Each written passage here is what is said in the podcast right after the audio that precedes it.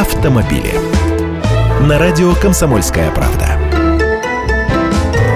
Здравствуйте, я Андрей Гречаник. Продолжаем рассказывать истории, в которых автомобилистам удавалось отсудить деньги.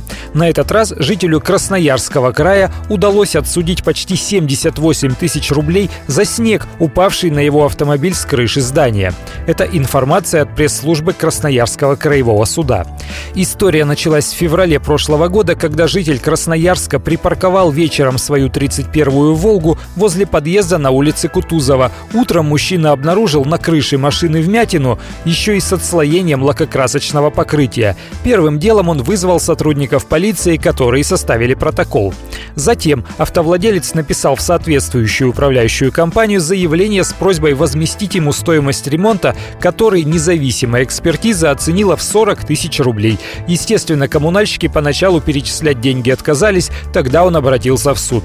При разрешении спора судья указал, что в соответствии с правилами содержания общего имущества в многоквартирном доме управляющие организации должны своевременно очищать кровли от скопления снега и наледи.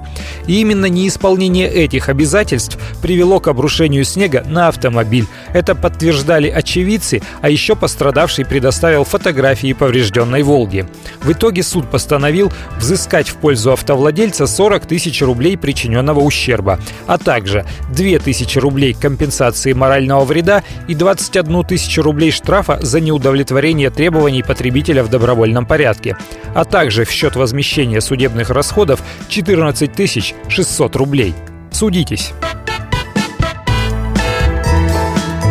Автомобили.